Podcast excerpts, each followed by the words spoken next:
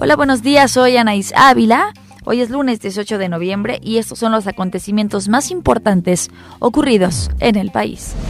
El expresidente Evo Morales, quien se encuentra en nuestro país como asilado político, aseguró que las 23 muertes que se han registrado en Bolivia ante la crisis sociopolítica son delitos de lesa humanidad, por lo que pidió que se identifique a los responsables por la represión de su país, que ha dejado al menos 715 heridos.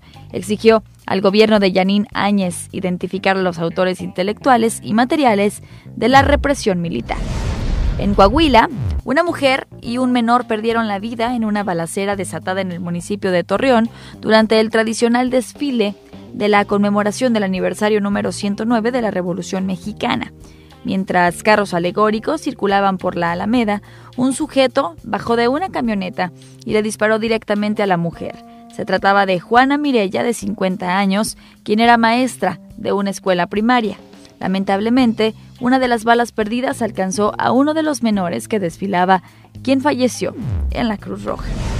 El Senado de la República aprobó con 67 votos a favor, 22 en contra y 14 abstenciones la creación del Instituto de Salud para el Bienestar y la desaparición del Seguro Popular tras 16 años de operación.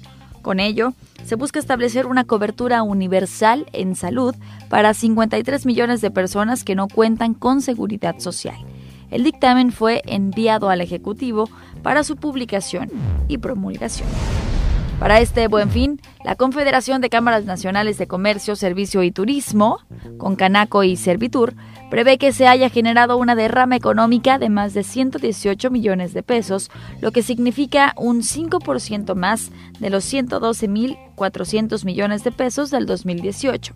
Para la edición de este año se otorgará un estímulo adicional a los consumidores que hagan compras con tarjeta de crédito. Se realizará un sorteo con recursos del Servicio de Administración Tributaria en una bolsa de 500 millones de pesos. Los ganadores se darán a conocer en el mes de diciembre.